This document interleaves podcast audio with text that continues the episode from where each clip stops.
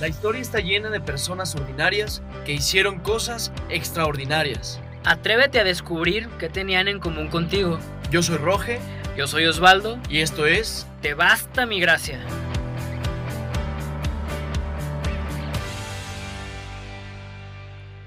Hola, ¿cómo están? Ya estamos otra vez en un capítulo más de Te basta mi gracia. Aquí con el honor de estar con Osvaldo, ¿cómo estás? ¿Qué onda, canijo? Pues muy bien, muy bien, muy motivado, ya que pues nos fue muy bien en, en el, en el capítulo 1 y también en la introducción. Y pues muy ansioso, muy ansioso. Y pues platícanos más o menos de qué va a ser el tema de hoy. Pues ahora vamos a hablar de un personaje que sí es conocido, pero hay algunas partes o facetas que no se conocen muy bien de él. Eh, es un personaje que yo creo que la mayoría de la gente se va a identificar con él por lo que vamos a platicar. La mayoría de la gente que se haya equivocado alguna vez y que se haya sentido en la lona, derrotado, que no puede más, que ya valió. Interesante, Roge, muy interesante. Y pues fíjate que para arrancar, les tengo a todos ustedes que nos están escuchando una, una historia, pues no tan épica como la de este personaje, pero fue algo que me pasó cuando precisamente jugaba fútbol. Qué raro. No voy a mencionar nombres de, de los equipos para guardar ahí como la confidencialidad, pero fue en el último equipo en donde fui profesional. Como contexto, pues haz de cuenta que nos aventamos un torneazo, canijo. Todo lo ganábamos, bueno, como dos que tres perdimos. Este, terminamos en tercer lugar de la tabla, en nacional. Entonces, pues calificamos a la liguilla. Este club nunca había calificado a la liguilla. No, pues llegamos, cabrón, o sea, literal, agrandadísimos, o sea, con toda la confianza del mundo, porque no, pues nosotros tercer lugar, este, y pues ya, empezó la liguilla y pues nos tocaba primero de visitantes y cerrar de locales, porque quedamos con, con mejor, este, Sí, en posición. tercero tenías muchos equipos abajo de ustedes. Exactamente. Y pues vaya sorpresa que nos tocó ir, creo que fue a Cuernavaca. Y pues que nos meten 4-1, canijo. Ándele. No, fue 4-0, ya me estoy acordando, 4-0. Nos metieron 4-0. No, pues ya te imaginarás todos mentándonos la madre, que fue tu culpa, que no corres, el profe no, pues para eso queríamos la liguilla, que no sé qué, todo el esfuerzo de todo el torneo para nada. Y pues Pero ya, venían bien agrandados, ¿no? no, bien agrandado, pues ahí ya no nos agrandamos, porque no, no, pues, ya ajá, de eso exactamente. Regresamos. dieron el bajón. Totalmente. Regresamos acá a, a Guadalajara. Ya di pista, chin. Este, del equipo. Y pues no, ya estamos muy concentrados. Se nos bajó todo lo agrandado. Y pues el, este profesor que teníamos, este, pues nos dio un, una gran lección. Él nos mencionó la palabra resiliencia. Que más adelante vamos a, a ver qué tiene que ver todo con este tema. Y pues en el partido de vuelta, fíjate que estábamos con todo, bien motivados. Y luego que como a los 10 minutos nos meten gol porque un defensa se resbala, cabrón. Un wiki. Un wiki, haz de cuenta. Un picolín Hernández, así. Entonces, ¿qué fue lo que pasó? Pues que llevamos 5-0 y con un gol de visitante. O sea, es doblemente peor, pero no nos rendimos. No nos rendimos. Metimos un gol, metimos otro gol y acabó el primer tiempo 2-1 a nuestro favor. Ya ni festejábamos, pero no nos rendimos. Ya en el segundo tiempo, inmediatamente también metimos otro gol y como por la mitad otro gol. Y además nos faltaba un gol. Y pues no, a puro pelotazo, el otro equipo literal pues estaba todo echado para atrás, Catenacho, Italiano, puro, y hasta que no me acuerdo ni cómo fue, que nos marcaron penal a nuestro favor y gol. 5-1, marcador global 5-5, pero pasamos porque estábamos en mejor lugar en la tabla y pasamos, canijo. No nos rendimos a pesar de todo lo malo que nos pasó y pues aprendí una gran lección, ¿verdad? Este, ¿y qué tiene que ver todo esto del fútbol con estos personajes épicos de los que Pues, Vamos a hablar. Tú dime, porque ya estoy yo bien picado con la historia. y- Ah, pues, pues fíjate que hay un personaje que le pasó algo así. y que también tuvo una segunda oportunidad. Y nuestro personaje de hoy es Marcos. Marcos Evangelista. Sí, eh, pues estamos hablando de Marcos, vamos a hablar de Marcos y de esa segunda oportunidad que, que Dios le dio. Yo, obviamente, pues poniendo en contexto tu, tu plática del fútbol, eh, pues tuviste una segunda oportunidad. O sea, el primer partido fue un desastre y vino esa segunda oportunidad eh, y lo hablas tú de no rendirse, ¿no? Me imagino todos los sentimientos que han de haber pasado por ti, por tus compañeros en ese partido cuando estaban perdiendo por goliza. Prácticamente lo han de haber visto todo perdido.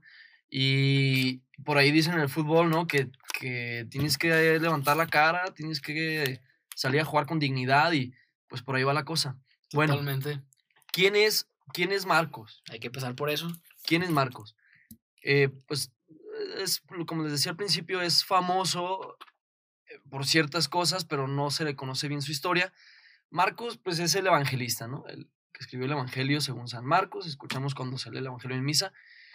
No siempre fue así, el evangelista, el que, el que escribió la palabra de Dios, no. ¿De dónde Sino que hay una historia, hay una historia detrás de Marcos y bueno, viene desde, desde Israel Marcos era de una familia acomodada, según los estudios bíblicos, era una familia, familia acomodada en Israel. ¿Por qué se llega a esta conclusión? Pues porque por ahí narra cuando la primera vez que Pedro es arrestado y sale de la cárcel, lo recibe María, la madre de Juan, llamado Marcos. Oh. O sea, ahí está lo primero que no sabíamos o que no teníamos muy consciente que Marcos se llamaba Juan Marcos. Entonces, lo recibe recibe la madre de Juan, de, la madre de Marcos, recibe a Pedro en su casa después de ser encarcelado y ahí es donde él tiene como sus primeros contactos con los apóstoles. Em, y bueno, Marcos era también primo de Bernabé, uno de los apóstoles. Bernabé. ¿Quién era Bernabé? Pues uno de los apóstoles que andaron ahí también con todo el relajo con Jesús y, y haciendo una y otra y evangelizando aquí y allá. La cosa se pone más interesante cuando eh, Pablo, después de haberse convertido, después de que el Señor se le apareció y le dijo que no lo persiguiera, que lo tumbara el caballo, que no viene en la palabra de Dios es específicamente que lo tumba el caballo, es, más como tradición. Eh, pero bueno, Pablo viene a Jerusalén, al concilio, al famoso concilio de Jerusalén, y, y, ahí conoce a los apóstoles, y bueno, a partir de ahí los mandan a él y a Bernabé a predicar juntos. Entonces, tienen un primer viaje, Bernabé y Pablo, regresan, eh, ahí me parece que regresa en Antioquía. Y bueno, ahí Bernabé se quiere llevar a, Marcos, que es su primo, su primo, a evangelizar con ellos. Entonces se van a evangelizar, evangelizan en Chipre, todo muy bien hasta ahí. Y cuando ya iban hacia otra ciudad, Marcos se raja. Le dio frío. Le dio frío. Le dio frío al Así como a ti te dio frío después de perder 4-0 o 5-0. bueno, Marcos, o sea, y a mí, yo me pongo a pensar, ¿Cuánto habrá visto con Pablo y Bernabé en el primer viaje, en, el, en la primera ciudad que evangelizaron? Y no fue suficiente como para no tener miedo. Totalmente. O sea, él ha de haber visto milagros, ha de haber visto efusión del Espíritu Santo, ha de haber visto gente convertirse y creer en el Evangelio. Y aún así, eh, bueno, habrá tenido sus razones, ¿no? Pero... No lo dice la... No lo dice la palabra de Dios, pero aún así se raja y él se regresa.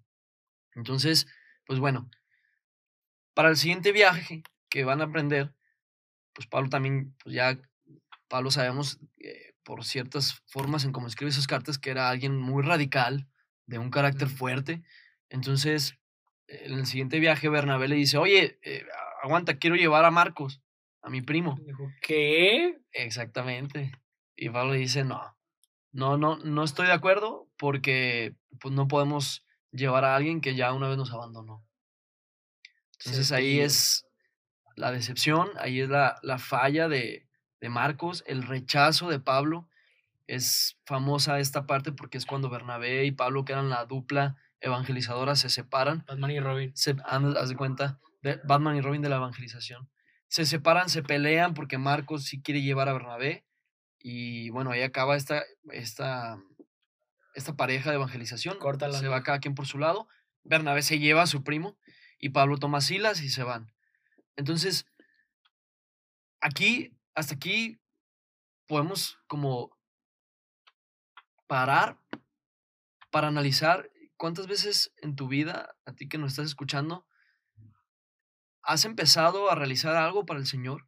En un grupo, en tu familia, en tu trabajo, o no solo para el Señor, quizá en otras cosas, este, no nada más eh, en servicio a Dios, y te ha dado miedo.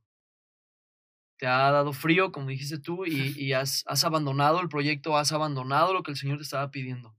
Por, por miedo, por, por pecados, por enfriarte, por irte con otras personas, juntarte con otras personas, no sé. Pues fíjate que es muy interesante este llamado de, de Marcos y cómo se va como poniendo todo en bandeja desde que su mamá, María, que por cierto me da mucha risa que en ese tiempo todas, todas se llamaban María. Un montón se Este, llamaban María. un montón, o sea, de que María y todas, eh, así de que, Volteaban ¿qué varias. pedo? Ajá.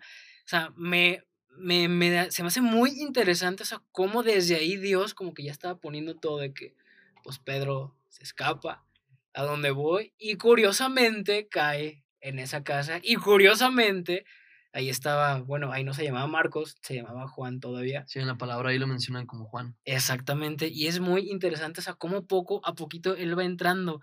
Pero fíjate que yo me imagino a Pablo, este tipo que fue muy recio, o sea, ya en, en el plano ¿no? de la evangelización, o sea, como que, no sé, o sea, hasta Marcos como que se pudo haber, eh, le dio frío de que, ay, cabrón, o sea, ¿yo cómo voy a hacer todo eso? O sea, esto es lo que me espera a mí. Y muchas veces cuando alguien conoce de recién a Jesús y ve lo que puede cambiar su vida, asusta. Yo creo que es un miedo humano, pero no hay que quedarse ahí. Exactamente, no, asusta. O sea, cuando ves la dimensión de lo que Dios te empieza a pedir, eh, es cuando te puedes eh, parar a pensar si es lo que de verdad tienes que hacer o no. Ahora, por ejemplo, Marcos pudo haber pensado en todo lo que iba a renunciar. Probablemente iba a, exactamente, Zona a una zona de confort. Iba a renunciar a su forma de vivir acomodada en- Jerusalén. A los taquitos de su mamá, a los- todo. a la comida de su mamá preparada ahí en casa, Huevito con katsu. a dormir a gusto. eh, iba a renunciar a todo eso por seguir en este viaje. Yo creo que esa fue la parte que yo quiero pensar, ¿verdad? Porque lo pongo hacia como nosotros y cuántas veces cuando pensamos a lo que vas a renunciar, a lo que vas a dejar, es Todo cuando uno se arrepiente, todo lo que he hecho, todo lo que he logrado, para irme a lo que no sé qué va a pasar, no sé si voy a comer, no sé, pienso pues, Marcos, todo eso, ¿no? Me recuerda al testimonio que platicabas un poco el primer episodio, en el que decides dejar tu trabajo para dedicarte a, pues al Señor. Entonces, Marcos se ha de haber envuelto en una confusión y de haber dicho, yo hasta aquí, en mi casa, con mi madre, tengo todo, tengo lo que necesito y no sufro, y pues me voy. El típico, ¿y yo qué necesidad tengo de estar pasando todo esto? Todo lo que está pasando Pablo, no, pues creo que yo no soy así. Vámonos de retache. Pero, pues, aquí no termina la historia, ¿verdad? Y pues bueno, antes de continuar, también nos gustaría, este, pues tener como el argumento para que no crean que nos estamos sacando todo esto Ah, vamos a de leer la la, manga vamos a leer la parte de la cita bíblica. del donde- cepillo. La del cepillo. Del ¿no? cepillo. ¿Cuál cepillo? Pues donde Pablo cepilla, literalmente me A lo Marcos. cepilla a Marcos y le dice que no, que no es bueno. Eh, está en Hechos de los Apóstoles 15, 37. Bernabé quería llevar consigo a Juan, a quien llamaban Marcos. Pablo, en cambio, opina que no, debía, no debían llevar consigo al que se había separado de ellos en Panfilia, y no los había acompañado en la tarea apostólica. Este asunto produjo entre ellos una discusión tan acalorada que terminaron separándose. Bernabé llevó consigo a Marcos y se embarcó a Chipre. Palabra de Dios. Hablamos, sí. Pues aquí está, ¿no? O sea, Pablo, eh, Pablo es claro y, y hay muchos Pablos en, en nuestro mundo de evangelización. ¿Quién es Pablo? Pues coordinadores, líderes de grupos, líderes de apostolados que, que a lo mejor ellos van muy radical a lo que quieren hacer, a lo que el Señor les ha pedido, y van un poquito corriendo y van hermanos caminando, y si uno se equivoca, pues gracias, no me serviste, y seguimos para adelante con, con los que sí quieren, ¿no? Híjole, yo creo que. Y esta parte me, me queda mucho el saco porque yo siempre me he identificado mucho con, con Pablo, y hasta yo voy a aprender de esto porque creo que hay que tenerle paciencia a toda la gente. Y pues precisamente siempre va a haber alguien que te tenga paciencia porque en el plan de Dios a él no se le va nada. Y aquí no acaba la historia, porque después platícanos qué pasó después del cepillo. Después del cepillo, como dice aquí Osvaldo, pues viene lo que sería el forjamiento o la segunda oportunidad. Bueno, vamos a ver, en esta historia hay tres personajes, si los podemos poner de esa manera. Bueno, cuatro, ¿no? Bernabé, Marcos, Pablo y, y Pedro. Pedro. Pedro ya conocía a Marcos, ya mencionamos de la vez que va a casa de su madre. Ya habían cotorreado y todo. Probablemente ahí ya habían cotorreado, ya se habían conocido. Em, Pedro, Pedro tiene una historia con Jesús, tiene ya antecedentes. Estamos hablando que todo esto pasó después de, de, de, la crucifixión del Señor. Estamos hablando que esto ya son hechos de los apóstoles, son como inicia la, la iglesia. Bueno, Pedro negó tres veces a Jesús. O sea, si alguien no tenía cara para ser rígido o para no dar oportunidad, es él, porque a él el Señor se la dio tres veces. Entonces, bueno, el, la palabra de Dios en la primera carta de Pedro, ya al final, cuando Pedro está mandando saludos a, a los que van a leer esta carta, también dice, les manda saludos Marcos, mi hijo. Y precisamente estamos hablando del mismo Marcos. Y viene esta redención o esta segunda oportunidad. Y aquí yo quiero preguntarte en tu vida, ¿qué tanto eres Pablo? ¿Qué tanto eres Pedro? ¿O qué tanto eres Marcos? ¿Qué tanto eres Marcos de que te la pasas sacándole, te la pasas equivocándote, te la pasas este, echando, echándote para atrás? Probablemente todos somos Marcos en algún momento de nuestra vida y varias veces. ¿Qué tanto eres Pablo, como dices tú, Osvaldo, para tener paciencia, para aguantar, para animar en lugar de correr? ¿O qué tanto eres Pedro para decir, vente para acá? Conmigo sí se puede. Yo negué a Jesús tres veces, tú llevas un error, todavía te quedan dos. Acá conmigo sí puedes trabajar. Y aquí hay algo bien interesante que tú me comentabas, porque en ese recibimiento no nomás es ven, yo te apapacho, aquí no le vas a sufrir, no. Es trabajo duro, a lo mejor de la forma que él necesitaba y literal lo entrenó y lo forjó, o sea, tanto que le dice hijo. Y ahorita vamos a leer también esa cita para que vean que no, no la sacamos de la manga, es más. Dice, es en la primera carta de Pedro, en el capítulo 5, versículo 13. Lo saluda la iglesia de Babilonia, a la que Dios ha elegido mismo que a las de ustedes. Lo saluda también Marcos, mi hijo. Palabra de Dios. Dice aquí, digo, si tú puedes buscar en tu Biblia esta, esta cita, en, en la exégesis normalmente te explica como los contextos en los que se escribió. Dice que Marcos, según la tradición cristiana, que es el autor del segundo evangelio, era discípulo y secretario de Pedro.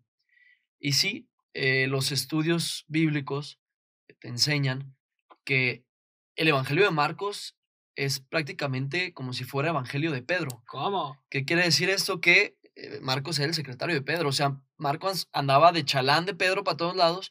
Y mientras Pedro andaba predicando y andaba exhortando y andaba haciendo milagros en el nombre de Jesús, Marco iba con él, escuchando todo y escribiendo. No se sabe si escribía en esos momentos de los viajes o de las en que acompañaba a Pedro o lo escribió poquito después, pero sí se sabe que todas las anécdotas o todo lo que escribió Marcos en el Evangelio es lo que vivió de estar de chalán de Pedro. Esto está para un meme. ¿A los cuántos años supiste que el Evangelio de Marcos en realidad era de Pedro? Era de Pedro, sí. Digo, la, autoría es de Marcos porque lo escribió. Ah, claro, claro. Pero, pero sí, exactamente, ¿no? A los, cuántos años te enteraste de eso. Entonces, el decirle hijo, ¿Qué implicaría? Que, Pedro le, le dice hijo a Marcos, implica que le dice discípulo. Totalmente. O sea, cercano mío. A un hijo le das nalgadas, lo enseñas, lo corriges. Lo corrige, exactamente. Igual. Y probablemente así fue la relación entre, entre Pedro y Marcos.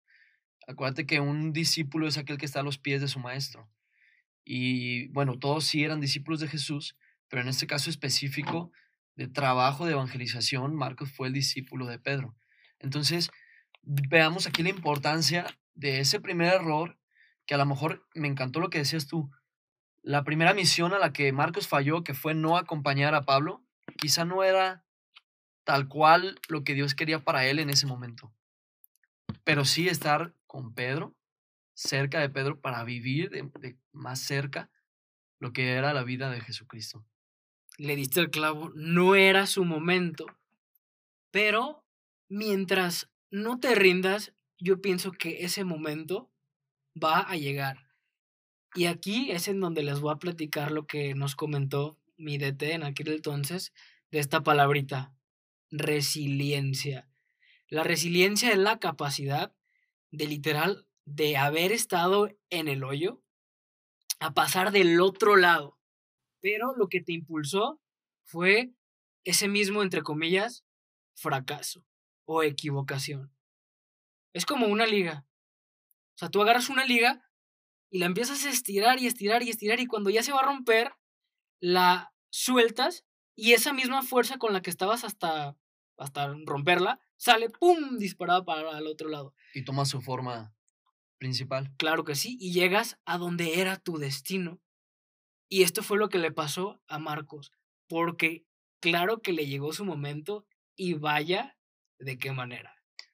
Es increíble, podemos decir que Pablo fue eh, la pieza principal para la evangelización pagana, en, pagana en esos tiempos y, del resto del mundo que salía de Jerusalén.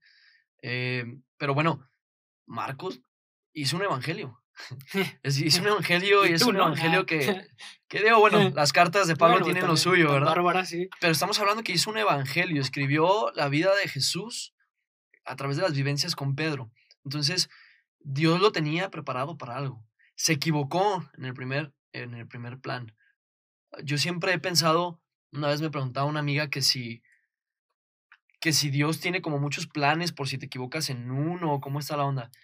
y yo creo que, yo creo que la manera en que es, que trabaja el Señor es que tiene un plan perfecto para ti, una finalidad que es la santidad, ¿verdad? Llegar a la santidad, llegar a encontrarte con Él y que los tuyos también lleguen a esa santidad.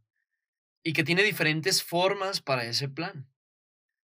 Y te manda una y nosotros como somos bien tercos y bien torpes, pues metemos la pata y le echamos a perder.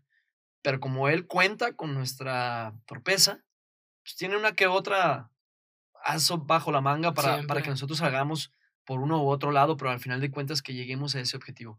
Bueno, el segundo de Marcos era este. Entonces, eh, yo te quiero invitar a que si en algún momento te has equivocado o si no has querido volver a caminar, levantarte, evangelizar, hacer, emprender, eh, si no has querido volver a empezar un proyecto por miedo o por falta de dignidad o porque sabes que en algún momento eh, metiste la pata, pues que sepas que hay una segunda oportunidad. ¿Y cuál fue esa segunda oportunidad de Marcos? Pues bueno, después de que Pedro lo recibe, como su hijo, como su discípulo y que anda con él, que es su secretario, que escribe el Evangelio, pues Marcos ya se había también hecho una pieza importante en la evangelización y en, en la estructura de la, de la primera iglesia, ¿verdad? Ya era un chido, sí. Ya, sí, ya era un chido. Tan era un chido, tan era un chido, que aquel que lo rechazó, que lo reprendió y que lo dejó por un lado, o sea, Pablo, al tiempo lo reconoce y pide estrictamente que manden a hablar a Marcos para que vaya con él. Y no, en, no en cualquier situación, ¿eh? Estaba eh, preso, Pablo estaba preso. Ándele, ahora sí, ¿verdad? Entonces, para complementar esto, también tenemos la cita bíblica de esta segunda oportunidad. Segunda de Timoteo, capítulo 4, versículo 11. Le dice a Timoteo, que Marcos venga contigo, pues me, me ayuda mucho en mi ministerio. Palabra de Dios. Vamos, Señor. Y, y, pues, ¿cómo no? Si ya tenía los escritos, Marcos ya de ahí de, de nuestro Señor. Y si, y si Pablo lo que necesitaba era eso, pues alguien que, que ya tuviera la experiencia de Jesucristo, alguien que haya tenido también la experiencia de la iglesia, de la primera iglesia, de Pedro, que era, pues, eh, sabemos todos, de la, cabeza de la iglesia, el primer papa. Entonces, mm, pues se entiende. Pero, pues, ¿cómo está eso? No? O sea, imagínate esa redención por decirlo de alguna manera, se redimió Marcos, pero ¿de qué manera? Pues con un evangelio, papá, no con cualquier cosa. y que te lo pida la misma persona que años atrás te había dicho, tú no. Exactamente. Eso, eso es lo más, lo más fuerte. Y quizá haya personas que te hayan dicho que tú no, y quizá no te las vuelvas a tomar, a topar después. Quizá sí. Va a estar muy difícil. Pero ¿cuántas veces tú mismo te has dicho, tú no? Yo no puedo hacer Yo esto. no puedo hacer eso. Ya me equivoqué. Exactamente. O no. como Marcos al principio, que simplemente no puedo y ya no me voy con ningún Pedro a que me enseñe o a que me forje de una manera que a lo mejor es la mía, o la más correcta. Exactamente, porque somos a veces nosotros mismos los que nos decimos, no puedo, no tengo las capacidades, ya me equivoqué una, dos, tres, las veces que han sido. Pues viene Pablo a reconocer que necesita a Marcos porque va a ser quien le va a ayudar en su ministerio. Pues mira nada más cómo acaba esta historia con, con Marcos. Esa es su segunda oportunidad.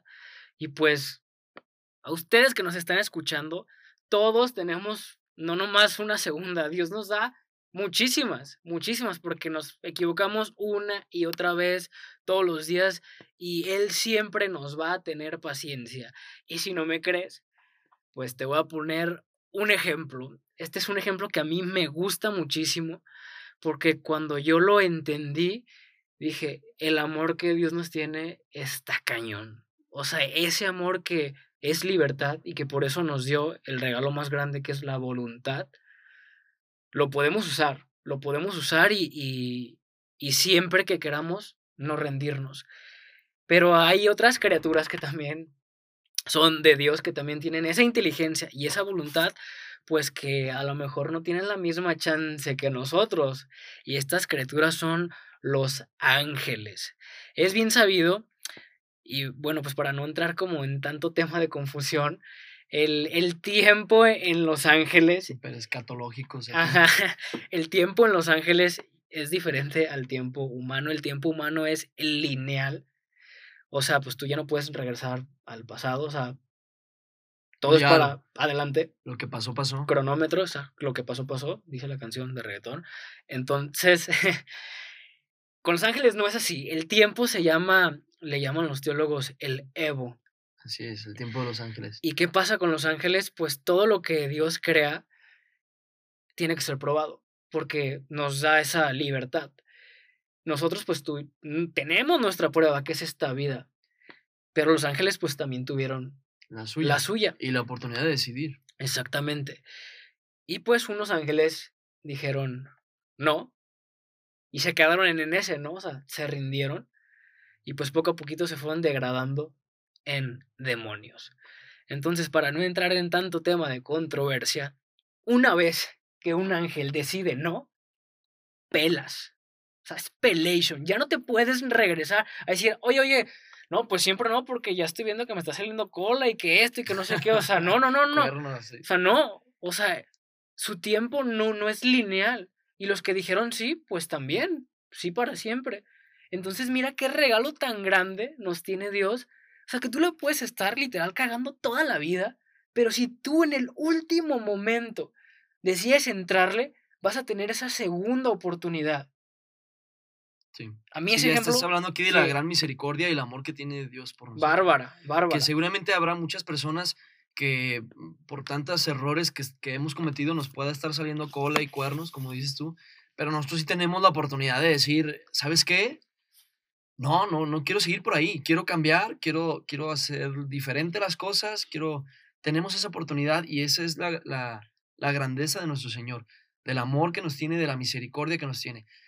Ojo, no caer en la conformidad de decir, ah, ya que este viejito me, me quedan muchos años, sí, no, no, no, porque, no. Pues no sabemos cuándo nos toca. Claro que no. Entonces, eh, eso ya cerrando este tema, esta plática, Osvaldo, que, que, que ha estado buena, eh, ¿Qué nos enseña Marcos? ¿Qué nos enseña que no nos, nos debemos de rendir?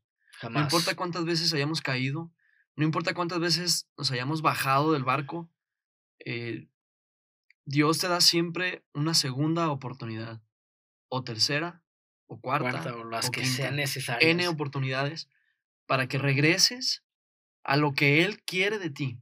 A tu propósito. Lo vamos a estar mencionando seguido tenemos un propósito grande porque tenemos un Dios grande. No estamos aquí para cualquier cosita.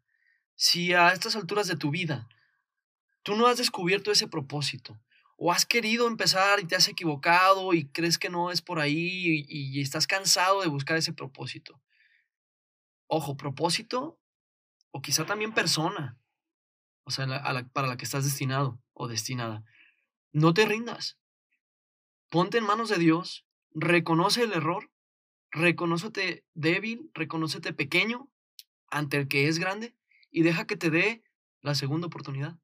Totalmente. Yo creo que Marcos nos enseña que en esta segunda oportunidad solamente se va a dar si no nos rendimos. Y hoy yo quiero decirles a todos los que nos escuchan que no se enfoquen tanto en el resultado. Enfócate en el proceso, en el esfuerzo, porque en ese esfuerzo te va a llegar esa segunda oportunidad y te vas a forjar. Claro que va a haber veces que no se va a sentir chido, pero el amor no es un sentimiento, es una decisión. A mí me siempre me dice mi, mi padre espiritual, mi, mi guía, no te bajes de la cruz. En todas esas pruebas que a ti neta te repatean, te repatean, fórjate y no te, no te salgas de ahí, porque si te sales, es como si Marcos cuando Pablo se baja le dijo, ah, no, pues aquí me quedo porque no soy digno, porque no puedo, el típico no puedo. Porque ya me cansé, porque muchas cosas. Estamos creados a imagen y semejanza de Dios, y eso es en lo espiritual, en la inteligencia y en la voluntad. Si Dios todo lo puede, ¿por qué tú no vas a poder? En su nombre. Siempre, te, siempre puedes y en su nombre, claro.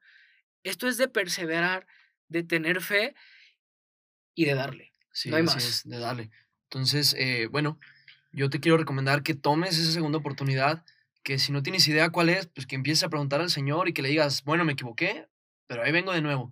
No solo en lo espiritual, claro, es lo más importante, pero lo puedes aplicar en tu trabajo, lo puedes aplicar con tu familia. Lo humano, sí. Eh, si, si estás casado, si estás casada con tu esposo, con tu esposa, con tus hijos, puedes retomar ese matrimonio, puedes retomar esa familia. La unión. Eh, puedes, o sea, en todos los aspectos de tu vida puedes pedir al Señor esa segunda oportunidad.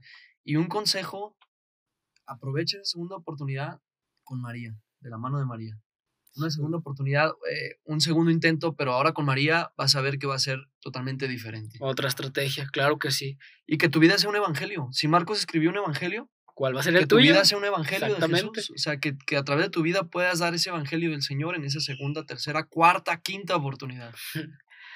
Pues encantadísimo de estar contigo una vez más, Roge. Con esto terminamos este programa que fue precisamente segunda oportunidad y pues nuestro personaje épico fue Marcos. Esperemos que, que les haya gustado. Cualquier duda, cualquier comentario que tengan, estamos en las redes sociales que son te basta mi gracia en Facebook, en Instagram y pues las personales. Y las personales, eh, en la mía es Osvaldo López Coach y en la tuya. Roge Gomar. Pues ahí está, estimados. De verdad fue un placer estar con ustedes y pues esperando la próxima semana que tenemos también un tema muy candente para darle. Como siempre, pues un placer, que Dios me los bendiga, a, todos, a todos y métanle con fe.